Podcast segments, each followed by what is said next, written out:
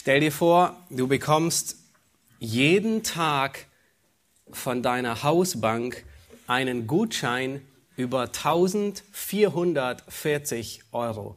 Jeden Tag deines Lebens. Du kannst dieses Geld aber leider nur an diesem einzigen Tag ausgeben. Am Ende des Tages wird alles überstehende Guthaben gelöscht. Du kannst weder etwas mitnehmen für den kommenden Tag, noch kannst du mehr ausgeben wie diese 1440 Euro. Was würdest du tun? Nun, ich bin mir sicher, äh, wahrscheinlich dasselbe wie ich. Du würdest ähm, jeden Betrag, den ganzen Betrag voll ausschöpfen bis auf den letzten Cent. Nicht wahr? Es wäre zu schade, 1000 Euro am Ende des Tages übrig zu lassen und sie verfallen einfach. Was für ein Jammer. Und du denkst vielleicht bei dir, das wäre zu schön, um wahr zu sein. Ähm, das ist ein Traum. Aber es gibt tatsächlich eine Bank, die dir jeden Tag so viel ausbezahlt. Nicht in Euro, sondern in Minuten. Du kannst nicht mehr ausgeben, wie du hast, und du kannst auch nichts mitnehmen für einen anderen Tag. Du kannst nur diese 1440 Minuten ausgeben. Was wäre weise zu tun?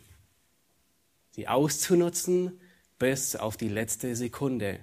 Nun, heute wollen wir uns einen sehr grundlegenden und wichtigen Psalm ansehen, und zwar den Psalm 90. Und dieser Psalm, er lehrt uns drei Wahrheiten. Er lehrt uns, in den ersten beiden Versen werden wir feststellen, er lehrt uns die Wahrheit, dass einzig und allein Gott ewig ist. Deswegen ist er der einzige Ort der Zuflucht. Nur bei ihm finden wir Zuflucht. Die zweite Wahrheit, genauso wichtig, und Mose verwendet ein paar mehr Verse darüber, ist, dass dein Leben kurzlebig ist. Du bist kurzlebig. Wenn du es noch nicht gemerkt hast, ich verrate dir ein Geheimnis heute. Sag's nicht zu laut, aber du wirst eines Tages sterben. So quietschfidel du heute auf deinem Stuhl sitzt und du strotzt vor lauter Leben, eines Tages wirst du im Sarg in die Erde hinuntergelassen werden. Es bleibt nichts mehr übrig von dir. Du bist kurzlebig. Und wenn du denkst, dass du noch viel Zeit hast, dann ehrst du dich gewaltig. Ich hoffe, dass dieser Psalm dich vom Gegenteil überzeugt. Und die dritte Wahrheit, die wir sehen, ist, oder es ist fast schon eine Frage an dich ist, aufgrund dieser beiden Wahrheiten, was ist deine Antwort? Was tust du damit? Wie lebst du dein Leben heute weiter angesichts dessen, dass Gott ewig ist und dass du kurzlebig bist? Wie sieht dein Leben aus? Ähm, lass uns den Psalm aufschlagen, Psalm 90 und äh, ich möchte ihn in einem Zug durchlesen und dann werden wir uns weitgehend ähm, äh, Abschnitt für Abschnitt oder Vers für Vers ähm, äh, durcharbeiten. Psalm 90, ein Gebet Moses des Mannes Gottes. Herr, du bist unsere Zuflucht von Geschlecht zu Geschlecht. Ehe die Berge wurden und du die Erde und den Erdkreis hervorbrachtest, ja von Ewigkeit zu Ewigkeit bist du Gott. Du lässt den Menschen zum Staub zurückkehren und sprichst, kehrt zurück, ihr Menschenkinder. Denn tausend Jahre sind vor dir wie der gestrige Tag, der vergangen ist, und wie eine Nachtwache. Du lässt sie dahinfahren wie eine Wasserflut. Sie sind wie ein Schlaf, wie das Gras, das am Morgen aufsprüßt. Am Morgen blüht es und sprießt, am Abend welkt es und verdorrt denn wir werden aufgerieben durch deinen Zorn und schnell hinweggerafft durch deinen Grimm. Du hast unsere Missetat vor dich hingestellt, unser geheimstes Tun in das Licht deines Angesichtes.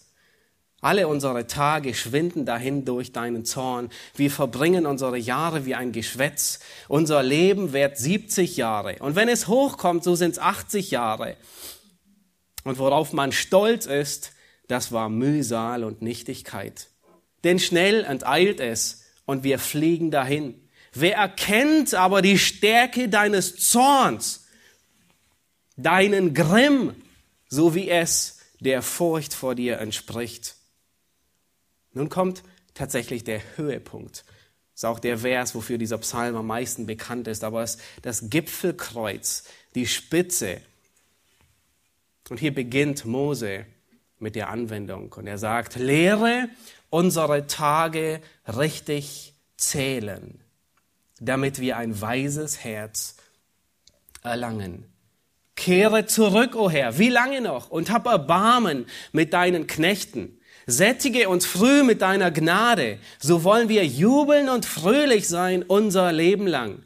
Erfreue uns so viele Tage, wie du uns beugtest, so viele Jahre, wie wir Unglück sahen.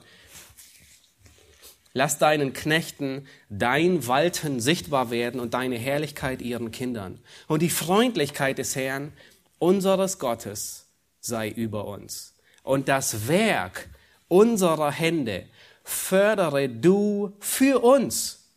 Ja, das Werk unserer Hände wollest du fördern. Nun die Überschrift, die sagt, es ist ein Psalm von Mose. Es ist der einzige Psalm in allen 150 Psalmen, der von Mose geschrieben ist, Allerdings wissen wir, dass Mose mehrere äh, Lieder geschrieben hat. Er war poetisch begabt. Er hat noch mindestens zwei Lieder geschrieben, die nicht in den Psalmen festgehalten sind, sondern in den ersten fünf Büchern Mose. Nach dem Auszug aus Ägypten und nachdem sie durch das Rote Meer durchgegangen sind, schrieb er den Lobgesang, nachdem ähm, die alle Ägypter im Meer versunken sind. Und ganz am Ende seines Lebens schrieb er noch ein Lied, das sogenannte Lied Moses. Es ist das letzte Lied Moses, 5. Mose 32, wahrscheinlich wenige Tage bevor Mose gestorben ist. Und irgendwann dazwischen hat Mose diesen Psalm geschrieben, ein weiteres Lied. Genauer gesagt, es ist nicht ein Psalm, sondern genauer gesagt, es ist ein Gebet Moses. Nur, nur nebenbei erwähnt. Ähm, wenn Mose sich überlegt, was er betet und wie er betet und sogar sein Gebet niederschreibt, Meint ihr, es wäre für uns ratsam, manchmal unsere Gebete niederzuschreiben? Ich denke, das ist eine gute Angewohnheit.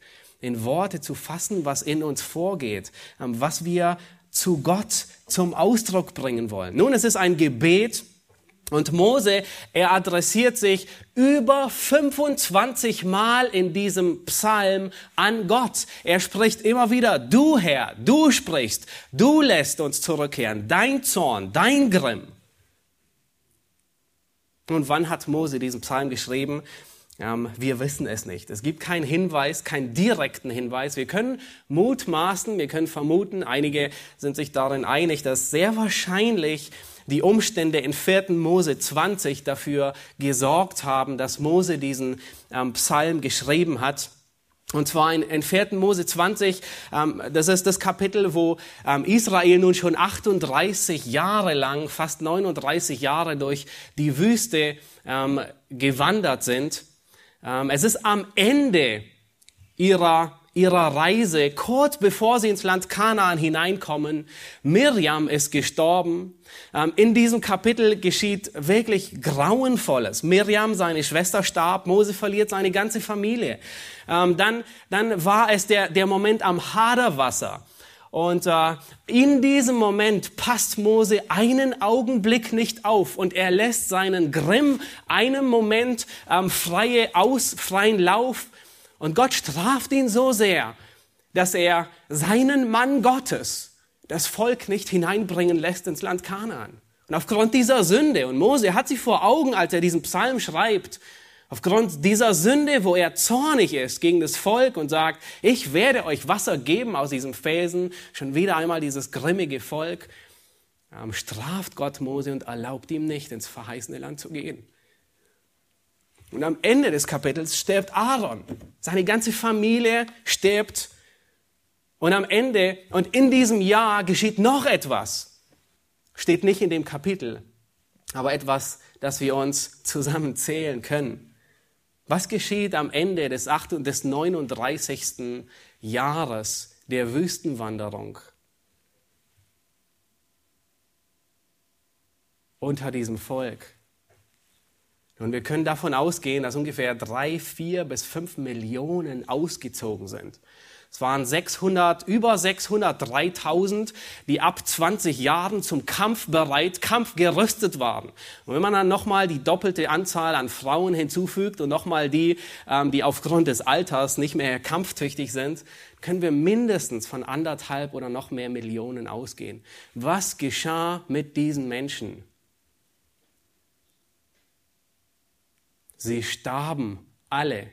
Sie wurden aufgerieben.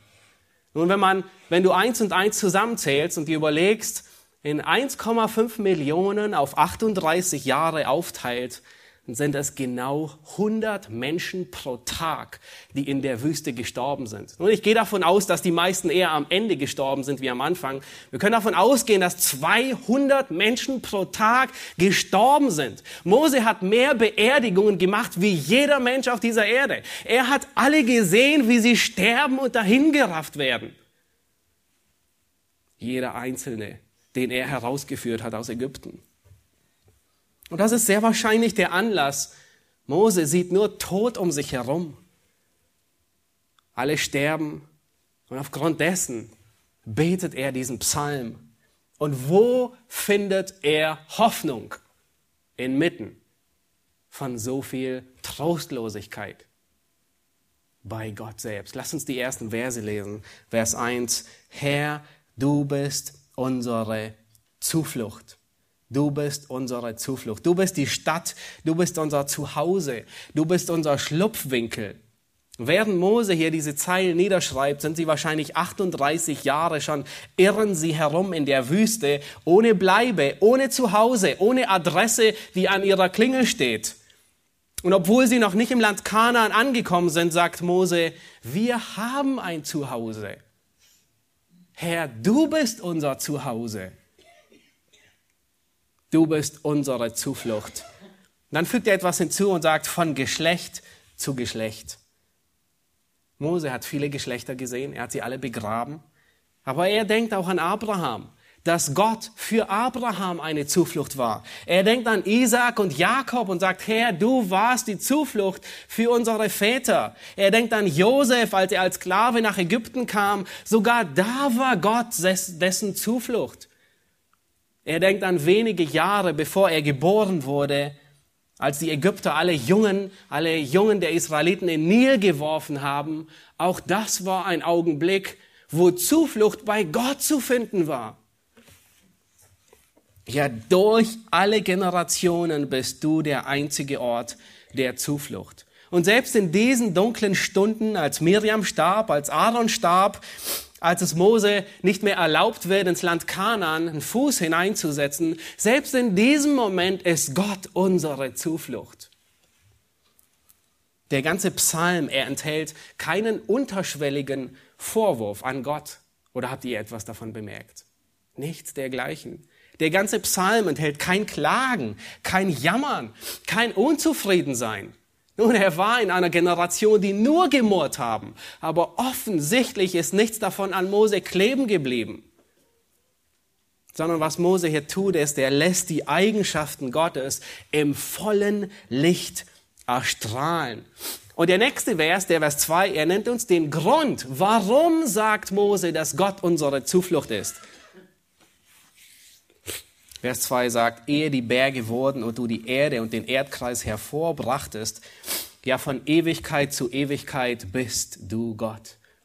Gott ist die einzige Zuflucht, weil er von Ewigkeit zu Ewigkeit lebt. Er ist eine Konstante. Er ist ein Fixpunkt. Er verändert sich nie. Er hat sich nicht verändert und er wird sich nie verändern. Nun, alles um uns herum ist, ist geprägt von Vergänglichkeit, von Kurzlebigkeit, von Schnelllebigkeit. Sogar unser Leben, es verschwindet. Manche nennen es wie ein Dampf, wie ein Nebel. Und die erste Lektion, die Mose hier lehrt, ist, Gott ist ewig, wir sind es nicht. Und es gibt uns eine Dringlichkeit. Es gibt uns eine Dringlichkeit, das Werk Gottes zu tun im Hier und Jetzt, weil wir so schnell vergehen. Wir sind wie ein Hauch. Was auch immer wir für den Herrn tun wollen, unsere Zeit ist begrenzt, unsere Tage sind gezählt, unsere Tage sind kurz. Und dann folgt folgen neun Verse, wo Mose uns eine zweite Wahrheit lebt, lehrt, nämlich du bist kurzlebig. Du lebst eine kurze Zeit. Und in den folgenden neun Versen folgt ein riesiger Kontrast. Und es ist genau das Gegenteil von dem, was wir bis jetzt gesehen haben. Gott ist ewig. Er ist nicht, er verändert sich nicht. Er ist die Zuflucht. Und genau das Gegenteil ist der Mensch. Der Mensch ist vergänglich. Er stirbt. Vers 3, da lesen wir, du lässt den Menschen zum Staub zurückkehren und sprichst, kehrt zurück, ihr Menschenkinder. Danke dir.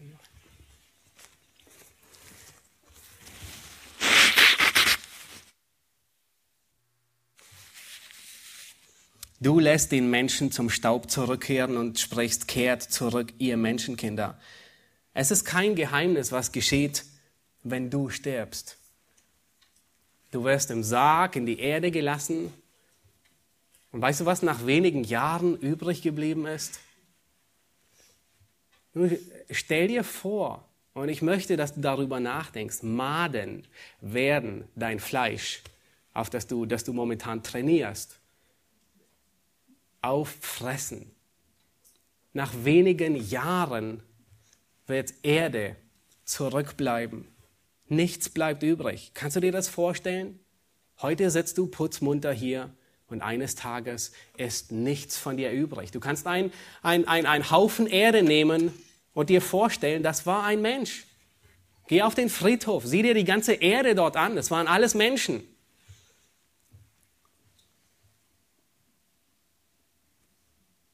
Hast du beobachtet, wer den Tod bestimmt? Vers 3, du lässt den Menschen zum Staub zurückkehren und du sprichst, kehrt zurück, ihr Menschenkinder.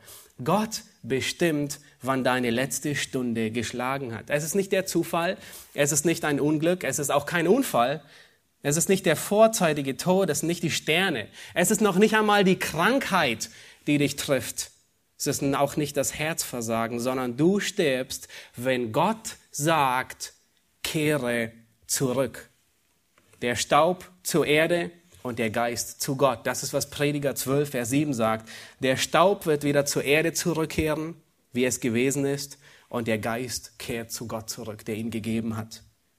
Du stirbst nicht einen Augenblick eher, wie Gott es in seinem Ratschluss bestimmt hat. Ist es beängstigend?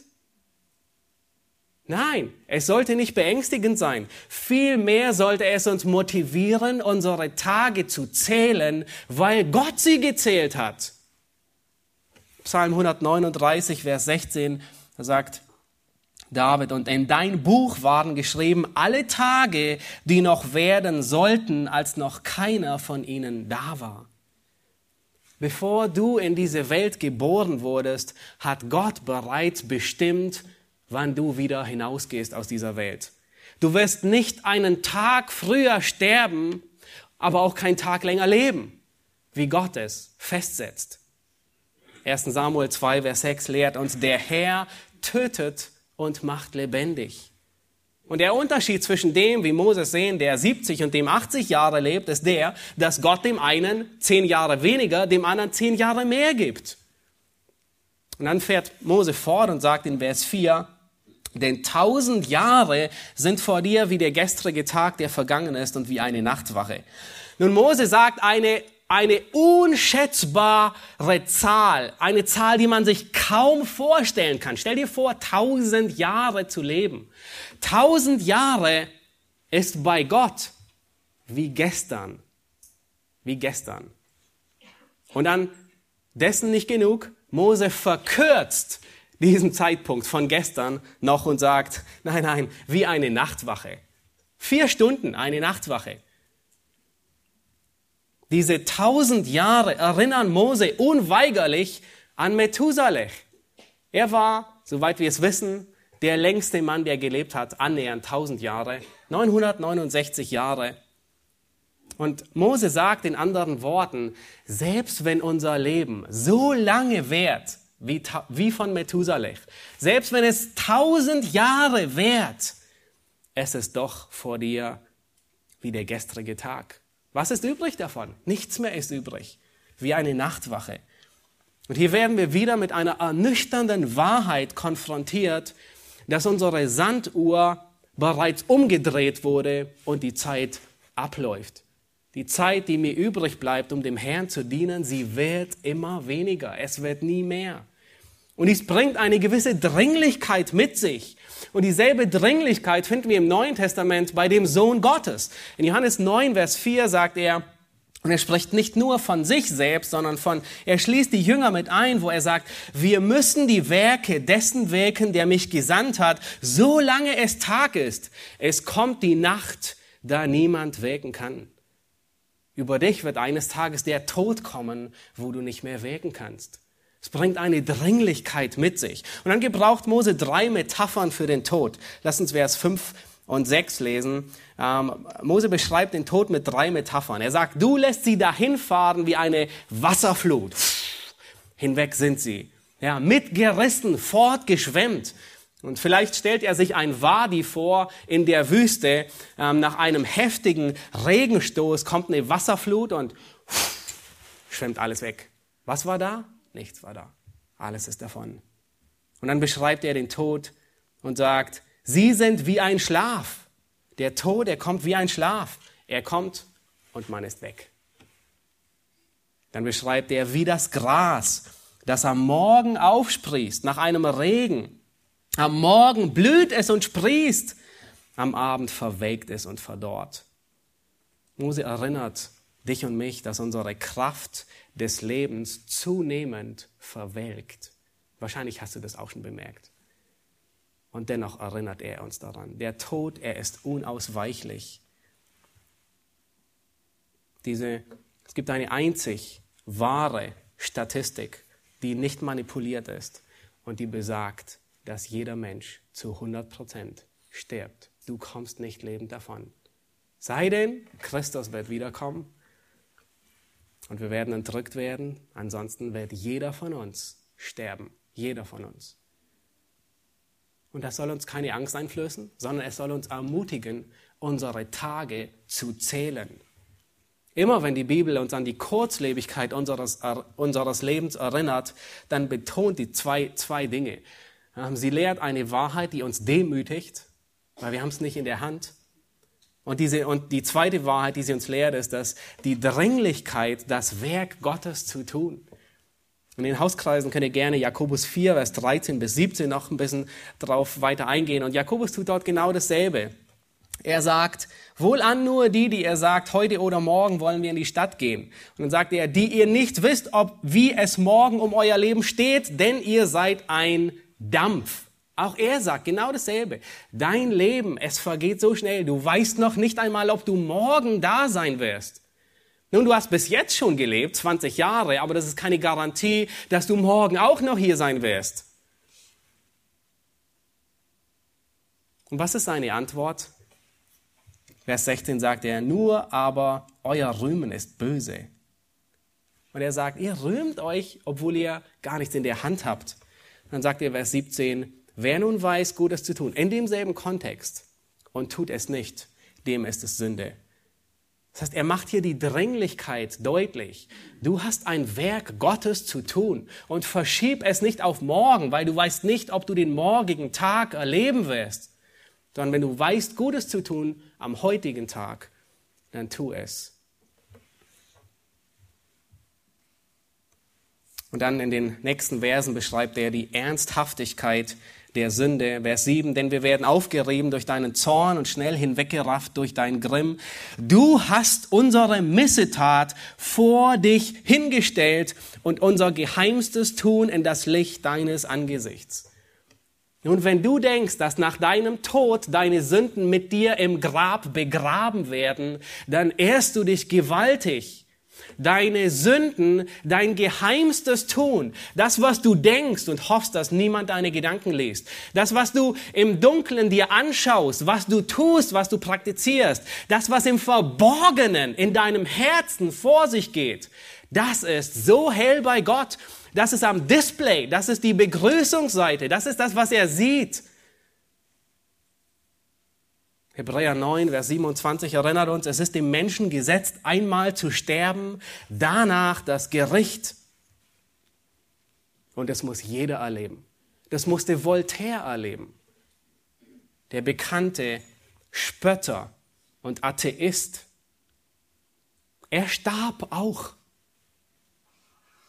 Und seine Krankenschwester, die am Tag auf, die bei seinem Sterbebett dabei war und sein schreckliches Ende sah, sie sagte, für alles Geld Europas möchte ich keinen Ungläubigen mehr sterben sehen. Er schrie die ganze Nacht um Vergebung.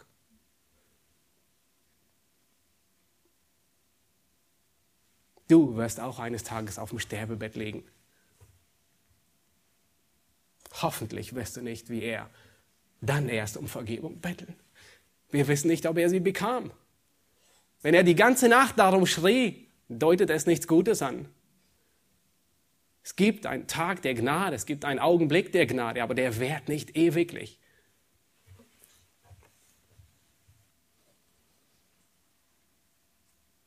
Es ist dem Menschen gesetzt, einmal zu sterben, danach das Gericht. Sir Thomas Scott, er war ein Präsident des englischen Oberhauses, auf seinem Sterbebett sagt er, bis zu diesem Augenblick dachte ich, es gäbe weder Gott noch Hölle. Jetzt weiß und fühle ich, dass es beides gibt und ich bin, und ich bin dem Verderben ausgeliefert durch das gerechte Urteil des Allmächtigen. Selbst er erkennt an, das Urteil ist gerecht, wenn es dich trifft. Mose erfährt weiter in Vers 9 und sagt, in all unsere Tage, sie schwinden dahin durch deinen Zorn. Wir verbringen unsere Jahre wie ein Geschwätz. Vers 10, unser Leben währt 70 Jahre und wenn es hochkommt, so sind es 80 Jahre. Oder die Elberfelder sagt, ja, selbst wenn es kräftig ist oder in der Kraft sind es 80 Jahre. Und worauf man stolz ist, das war Mühsal und Nichtigkeit, denn schnell enteilt es und wir fliehen dahin. Wenn du zurücksiehst auf dein Leben, was es bis jetzt war und all das, was du geleistet hast, das ist was, das ist der Stolz des Lebens, all das, worauf du stolz sein kannst, was war es? Würdest du zustimmen, wenn du auf dem Sterbebett liegst und sagst, es war Mühsal und Nichtigkeit? Churchill ging es so. Der berühmte Feldherr im Zweiten Weltkrieg, der so bekannt ist, dessen Pläne so beliebt worden. Er sagt, welch ein Narr bin ich gewesen. Am Ende seines Lebens, er blickt zurück und er sagt, Mühsal, Nichtigkeit, alles vergessen. Und dann sagt Mose in Vers 11, wer erkennt die Stärke deines Zorns, deinen Grimm, so wie, er, wie es der Furcht vor dir entspricht. Vielleicht ist dir aufgefallen, dass Mose enorm häufig hier von Zorn und Grimm spricht. Und das ist es, was wir erleben. Wir leben unter dem Zorn Gottes, unter dem Grimm Gottes. Warum bringt er uns um? Warum sagt er, kehre zurück? Wegen unserer Sünde. Und auch als Gläubige sterben wir. Wir werden durch dieses Tal des Todes hindurchgehen. Das ist Gottes Gericht. In Vers 11 sagt er, wer erkennt die Stärke deines Zorns? Nun, das ist eine rhetorische Frage, die Mose stellt, aber sie ist so offensichtlich, dass er sich noch nicht mal die Zeit nimmt, darauf zu antworten. Er sagt in anderen Worten, wer ist sich des Zornes und deines Grimms so bewusst? Niemand. Wer fürchtet Gott auf die Art und Weise, wie er gefürchtet werden sollte? Niemand. Das ist das Tragische. Das Problem ist nicht, dass wir Gott zu viel fürchten. Das Problem ist, dass wir Gott zu wenig fürchten. Wir denken viel zu wenig von Gott und viel zu gering von ihm. Matthew Henry, ein Puritaner, er sagte über den Zorn Gottes in, Be in Bezug, ich zitiere auf Englisch, er sagt, what is felt in the other world is infinitely worse than what is feared in this world. Er sagt, was in der anderen Welt gefühlt oder empfunden, erfahren, durchlebt wird, ist unendlich schlimmer wie das, was in dieser Welt gefürchtet wird. Wenn du Gott fürchtest, dann stelle es dir unendlich mal schlimmer vor in der anderen Welt, wenn du getrennt bist von Gott. Nun, wir haben gesehen, Gott ist ewig und du bist kurzlebig. Dein Leben, es eilt dahin, es ist wie ein Dampf, der vergeht. Und nun kommt die herausfordernde Frage, was ist deine Antwort? Was tust du mit dieser Wahrheit? Nun lass uns sehen, was Mose tut. Und das ist die einzig richtige Antwort, die wir finden. Das ist die einzig biblische Antwort, wie man umgeht in der Ewigkeit Gottes und in der Kurzlebigkeit unseres Lebens. Lass uns Vers 12 lesen. Lehre uns unsere Tage richtig zählen, damit wir ein weises Herz erlangen. Habt ihr gesehen, wofür Mose betet? Mose betet nicht, Herr, mehre du meine Jahre. Lass mich ein wenig länger leben. Lass mich ein wenig länger leben und das Land Kana noch erleben.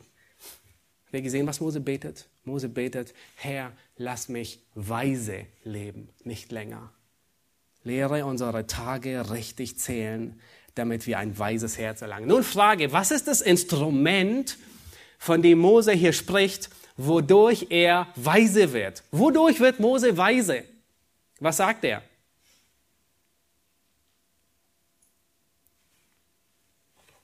Er bittet Gott. Es ist ein Gebet an Gott. Lehre mich, die Tage zu zählen, damit ich weise bin. Wenn dir Weisheit mangelt, wie du dein Leben zu führen hast, dann bitte Gott, Jakobus 1, Vers 5, der jedermann gerne gibt. Wann hast du das letzte Mal gebetet, dass Gott dich belehrt, deine Tage richtig zu zählen? Und ich wurde selbst überführt beim Vorbereiten. Ich muss feststellen, es ist schon eine ganze Weile her. Hast du jemals überhaupt Gott gebeten, dass er dir Weisheit gibt? Dein Leben vom Ende aus zu betrachten, um weise umzugehen. Nun, wir leben in einer extrem fortschrittlichen Zeit, also in der fortschrittlichsten Zeit, die es je gab. Ja, mit modernen Kalendern, mit mobilen Kalendern, mit allen Arten von Kalendern. Ähm, jede Sekunde unseres ähm, äh, kann geplant und zurückverfolgt werden. Aber ich stelle irgendwie fest, dass wir es umso nötiger haben denn je, ein weises Herz zu erlangen, wie wir diese Kalender füllen. Und dies kann nur Gott dich lehren. Hast du gehört? Nur Gott kann dir beibringen, wie du dein Leben lebst. Du kannst kein, kein Kurs an der Humboldt-Universität hier in Berlin kann dir, kann dich Weisheit und Einsicht lehren, wie du dein Leben leben sollst. Noch nicht einmal Harvard und Yale. Du kannst keinen Fernkurs über Zeitmanagement machen. Er wird es dir nicht beibringen. Und du kannst es dir auch selbst nicht beibringen sondern Mose, er geht zu Gott im Gebet und bittet ihn, lehre du mich. Du musst Gott darum bitten, dich zu, dich zu lehren, deine Tage zu zählen.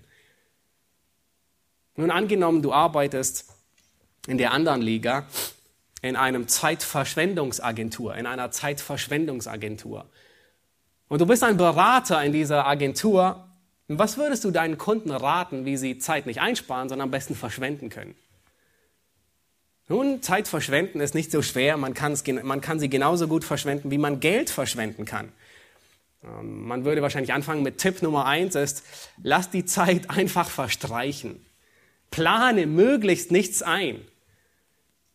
Am besten fällt es die Zeit, am, am, am einfachsten fällt es die Zeit zu vertreiben, wenn man sich irgendwie berieseln lässt. Sehr nützlich hat sich hier ein Fernseher herausgestellt. Ah, du merkst gar nicht, dass die Zeit vergeht. Das ist hilfreich. Oder du betätigst dich sportlich am Computer und ähm, du, du ähm, besuchst eine Webseite nach der anderen. Ähm, du gehst irgendeine, die dich interessiert und von dort äh, gehst du an 100 weitere Adressen. Und wahrscheinlich hast du noch bessere Ratschläge wie ich parat. Aber ist es nicht so? Wir leben eher in einer Zeitverschwendungsgesellschaft wie in einer Zeitspargesellschaft. Der Fokus ist, den Mose hier predigt, ist, lehre uns unsere Tage richtig zählen. Nun, von allen mathematischen Aufgaben, die du je hattest, ist diese hier die schwerste, nämlich unsere Tage zu zählen. Mose sagt, zähle deine Tage. Und offensichtlich ist es so schwer für uns Menschen, weil wir es grundsätzlich nicht tun. Es bedeutet nicht, dass wir anfangen Montag, nach Montag kommt Dienstag, nach Dienstag Mittwoch Nein, sondern es bedeutet, dass wir den Tagen Wert verleihen. Nun lass mich dir ein bisschen auf die Sprünge helfen. Beim Geld ausgeben haben wir in der Regel Wertmaßstäbe, nicht wahr? Der eine, der kauft eine teure Uhr und für den anderen ist es Geldverschwendung. Ihm reicht die Uhr aus dem 1-Euro-Laden vollkommen aus. Nun, warum ist dem so? Warum gibt der eine so viel Geld aus für eine Uhr, der andere sagt, oh, eine 1-Euro-Uhr ist mir gut genug? Der, der Unterschied ist, die haben unterschiedliche Wertmaßstäbe. Und ähnlich ist es mit der Zeit. Mose bittet Gott hier und sagt, Herr, lehre mich erkennen, was Verschwendung ist in meinem Leben und was nicht Zeitverschwendung ist. Nun, die Frage, die sich dir und mir stellt, ist, welchen Wertmaßstab können wir zücken, um zu sagen, ja, das ist Zeitverschwendung und das ist keine Zeitverschwendung? Wahrscheinlich wäre das für den einen Zeitverschwendung, für den anderen nicht. Aber was ist ein objektiver Wertmaßstab, den wir zücken können und der uns hilft? Und die Antwort ist die Ewigkeit. Nimm die Ewigkeit. Zück die Ewigkeit und leg sie an deine Zeit an. Das hilft dir, deine Tage zu zählen. Und es ist genau das, wofür Mose betet und was du beten kannst. Herr, lass mich all mein Tagewerk im Licht der Ewigkeit sehen. Herr, lass mich das, was ich tue, beurteilen von der Ewigkeit aus. Gib mir die Perspektive der Ewigkeit. Während ich mich hier in den Details des irdischen Lebens verzettel, brauche ich jemanden, der mir eine große Perspektive gibt vom Ende des Lebens aus. Lehre mich die nebensächlichen Dinge zu unterscheiden, weil das Leben ist zu kurz dafür. Die Tage zu zählen bedeutet, jeden Tag im Licht der Ewigkeit zu sehen und zu beurteilen. Es bedeutet, dass wir unserem Leben, dass wir unser Leben nicht mehr in, in Nebensächlichkeiten investieren, sondern dass wir unser Leben in das investieren, was ewig währt. Es bedeutet nicht mehr Zeit mit Belanglosem, zu vergeuden, sondern jeden Augenblick auszukaufen. Du hast nur eine begrenzte Zahl. Deine Sanduhr, die läuft rückwärts. Die Tage werden weniger. Deine Tage laufen ab. Du musst lernen, sie zu schätzen. Plane dein Leben vom Sterbebett. Nun, was heißt das? Plane dein Leben vom Sterbebett. Das heißt, was würdest du tun? Was würdest du ändern, um am Sterbebett nicht zu sagen, ich habe alles vergeudet. Wie würdest du unterschiedlich auf Umstände in deinem Leben reagieren? Wenn du dir denkst, nun, wie wird es sein, wenn ich am Sterbebett bin? Wie werde ich über 20 Jahre vorher denken, die Situation, in der ich jetzt bin? Wie, was hat meine Reaktion bewegt? Was habe ich getan? Ich hoffe, dass es dir nicht geht wie Caser Borgia. Er war ein Staatsmann. Er war im 1475 wurde er geboren und er lebte nur bis 1507 ungefähr. Kaum 30 Jahre wurde er alt. Er war ein bekannter Feldherr. Er war jemand, der Schlachten geplant hat. Nun, er war jemand, der Krieg geführt hat. Er wusste, wo man positionell, wo man strategisch platziert, um erfolgreich eine Schlacht zu führen. Er war ein, ein, ein großartiger Mann. Am Ende seines Lebens, keine 30, muss er sagen, ich habe für alles Vorsorge getroffen im Lauf meines Lebens. Nun, das würde man erwarten von einem cleveren Staatsmann, ja, von jemand, der plant, der nach vorne denkt, jemand, der weiß, wie man strategisch arbeitet. Aber wisst ihr, was er sagen würde? Was er gesagt hat? Nur nicht für den Tod. Und jetzt muss ich völlig unvorbereitet sterben. Es war ein Mann, der nach vorne geplant hat. Eigentlich sollte man erwarten, dass er auch dafür plant. Das hat er nicht. Jonathan Edwards, vielleicht kennen die einen oder den anderen ihn, er ist ein hervorragendes Beispiel wie man lebt und wie man seine Tage zählt. Und er hat im jungen Alter von ähm, 17, 18 hat er einige Resolutionen, Entschlüsse niedergeschrieben. Und eine dieser ähm, Resolutionen lautete Nummer 5, ich bin entschlossen, keine Zeit zu vergeuden, sondern sie auf die bestmögliche Art und Weise zu nutzen. Das ist eine gute Entscheidung. Und zwei weiter schrieb er, ich bin entschlossen, nichts zu tun, von dem ich es bereuen würde, wenn es die letzte Stunde meines Lebens wäre. Er hat gelernt, in jungen Jahren sein Leben vom Sterbebett zurückzuplanen.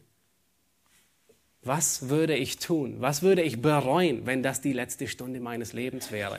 Dann würde ich es nicht tun. Lass die Zeit nicht einfach verstreichen. Fülle sie aus. Mose sagt, lehre uns unsere Tage richtig zählen. Das bedeutet, dass wir jeden Tag so füllen, dass er zählt. Du kannst deine Arbeitszeit füllen, dass sie für die Ewigkeit zählt. Du kannst deine Fahrt in der U-Bahn füllen, sodass sie für die Ewigkeit zählt. Auch wenn du eine Woche lang durch ein Virus aus dem K.O. geschlagen bist und aus dem Verkehr gezogen bist, du kannst diese Woche tatsächlich füllen, dass sie zählt für die Ewigkeit. Du kannst selbst die Minuten, die du vergeudest, um dein Kind zur Schule zu bringen, füllen, dass sie zählen. William Taylor, er schrieb Folgendes und er sagte, solange wir hier auf Erden sind, hat Gott eine Aufgabe für uns vorgesehen. Lasst uns diese herausfinden und tun. Und während wir sie tun, lasst uns beten, dass Gott das Werk festigen möge, so dass unser Werk der Nachwelt zum Segen gereiche. Und genau das tut Mose. Er war willig, die Werke Gottes zu tun und er betete, dass Gott sie segnen möge. Lass uns Vers 17 lesen. Dort sagt er, und die Freundlichkeit des Herrn unseres Gottes sei über uns und das Werk unserer Hände fördere du für uns. Ja, das Werk unserer Hände wollest du fördern. Mose lehrt uns hier, dass wir es notwendig haben, wenn du das Werk Gottes tun willst, dann bete, dass er dir seine Werke zeigt und dass er sie fördert und er Gelingen gibt. Willst du, dass das Werk deiner Hände wert und beständig bleibt? Sicherlich. Nun, dann musst du lernen von Gott, wie du seine Werke tust. Lass uns Vers 16 lesen. Da sagt Mose, lass deinen Knechten dein Walten sichtbar werden und deine Herrlichkeit ihren Kindern. Lass deinen Knechten dein Walten sichtbar werden. Worum bittet Mose hier? Er sagt, Herr, lass uns deine Werke sehen. Lass uns sehen, was du tust. Lass uns deine Herrlichkeit sehen. Mose, er will sehen, was Gott tut, um von Gott zu lernen. Wisst ihr, was Jesus tut? Er tut genau dasselbe. Im Johannesevangelium sagt er, dass er nicht seine Werke tut. Nämlich wessen Werke tut er? Die Werke seines Vaters. Er tut das, was er beim Vater gesehen hat. Er sieht dem Vater über die Schulter und auf Erden tut er genau dasselbe. War sein Werk ein Werk, das in die Ewigkeit reicht? Oh ja, und was für eins. Nun, wenn du lernen willst, dass dein Tagewerk Bestand hat, dann sieh dem Sohn Gottes über die Schulter und tue das, was er tut. Damit du am Ende deines Lebens nicht wie Heinrich Heine, wenn du Bilanz ziehst über all das, was geschehen ist, deinen Bankrott einreichen musst. Heinrich Heine, wir, können, wir kennen ihn vor allem aus dem Deutschunterricht, ein großer Spötter. Und ganz am Ende seines Lebens fasst er seine Gedichtssammlung am 30.09.1851 zusammen und er schreibt, wenn man auf dem Sterbebett liegt, wird man sehr empfindsam und möchte Frieden machen mit Gott und der Welt. Gedichte, die nur halbwegs Anzüglichkeiten gegen Gott enthielten, habe ich mit ängstlichem Eifer den Flammen überliefert. Es ist besser, dass die Verse brennen als der Versemacher. Ich bin Gott, ich bin zu Gott zurückgekehrt wie ein verlorener Sohn, nachdem ich lange bei den Hegelianern die Schweine gehütet habe. In der Theologie muss ich mich des Rückschreitens beschuldigen, indem ich zu einem persönlichen Gott zurückkehrte. Schiffbruch am Ende seines Lebens, aber nicht ganz. Er hat gerade noch, gerade noch Frieden gemacht mit Gott. Aber sein ganzes Lebenswerk schreibt er mit eigenen Worten es zusammengefalten wie ein Kartenhaus. Ich hoffe, dass es nicht auf dich zutrifft, sondern vielmehr, dass du sagen kannst, wie Paulus am Ende seines Lebens, ich habe den guten Kampf gekämpft, ich habe den Glauben, ich habe den Lauf vollendet, ich habe den Glauben bewahrt. Das Leben ist zu kurz für Nebensächlichkeiten. Wie wertvoll ist für dich die Zeit? Wie sehr schätzt du deine ablaufende Sanduhr? Der unbekannte Autor, er schrieb einigen ähm, guten Worten und er sagt, um den Wert von einem Jahr zu schätzen, frag einen Studenten, der gerade seinen, der gerade sein Examen nicht bestanden hat. Um den Wert von einem Monat zu schätzen, frag eine Mutter, deren Baby einen Monat zu früh gekommen ist. Um den Wert von einer Woche zu schätzen, frag den Herausgeber einer Wochenzeitung. Um den Wert von einer Stunde zu, zu schätzen, frag zwei Verliebte, die darauf warten, sich zu treffen. Um den Wert einer Minute zu schätzen, frag jemanden, der gerade den Zug verpasst hat. Um den Wert einer Sekunde zu schätzen, frag jemanden, der gerade einen Unfall verhindert hat. Und um den Wert einer Millisekunde zu schätzen, frag die Person, die gerade eine Silbermedaille bei den Olympischen Spielen gewonnen hat. Schätzt du deine Zeit? Wir haben gesehen, Gott ist ewig, du bist kurzlebig. Was ist deine Antwort? Was ist deine Reaktion? Möge Gott Gnade geben und mögest du ihn bitten, dass er dir Weisheit gibt, dass du deine Tage zählst und dass du dein Leben jetzt im Angesicht der Ewigkeit führst, dass du dein Leben vom Sterbebett aus planst. Amen. Lass uns beten.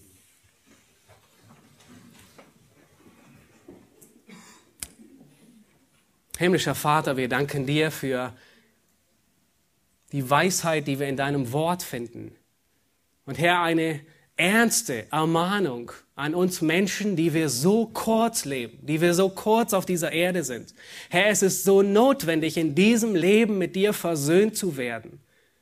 Herr, wir bitten dich, dass wir nicht am Ende unseres Lebens ankommen und Schiffbruch erleiden und unser ganzes Leben, unsere ganze Ewigkeit getrennt ist von dir.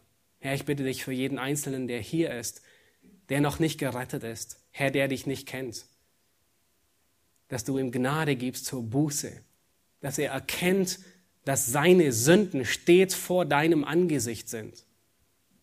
Und Herr, wir bitten dich, die wir ähm, die Gnade erfahren haben, die rettende Gnade in unserem Leben, wir wollen dich bitten, wie Mose, Herr, dass du uns lehrst, uns belehrst, unsere Tage zu zählen. Hilf uns in aller Weisheit, hilf uns im Licht der Ewigkeit unsere gegenwärtigen Stunden und Minuten zu füllen. Hilf uns, dass wir ihnen Bedeutung geben, dass wir sie nicht vergeuden und nicht verschwenden.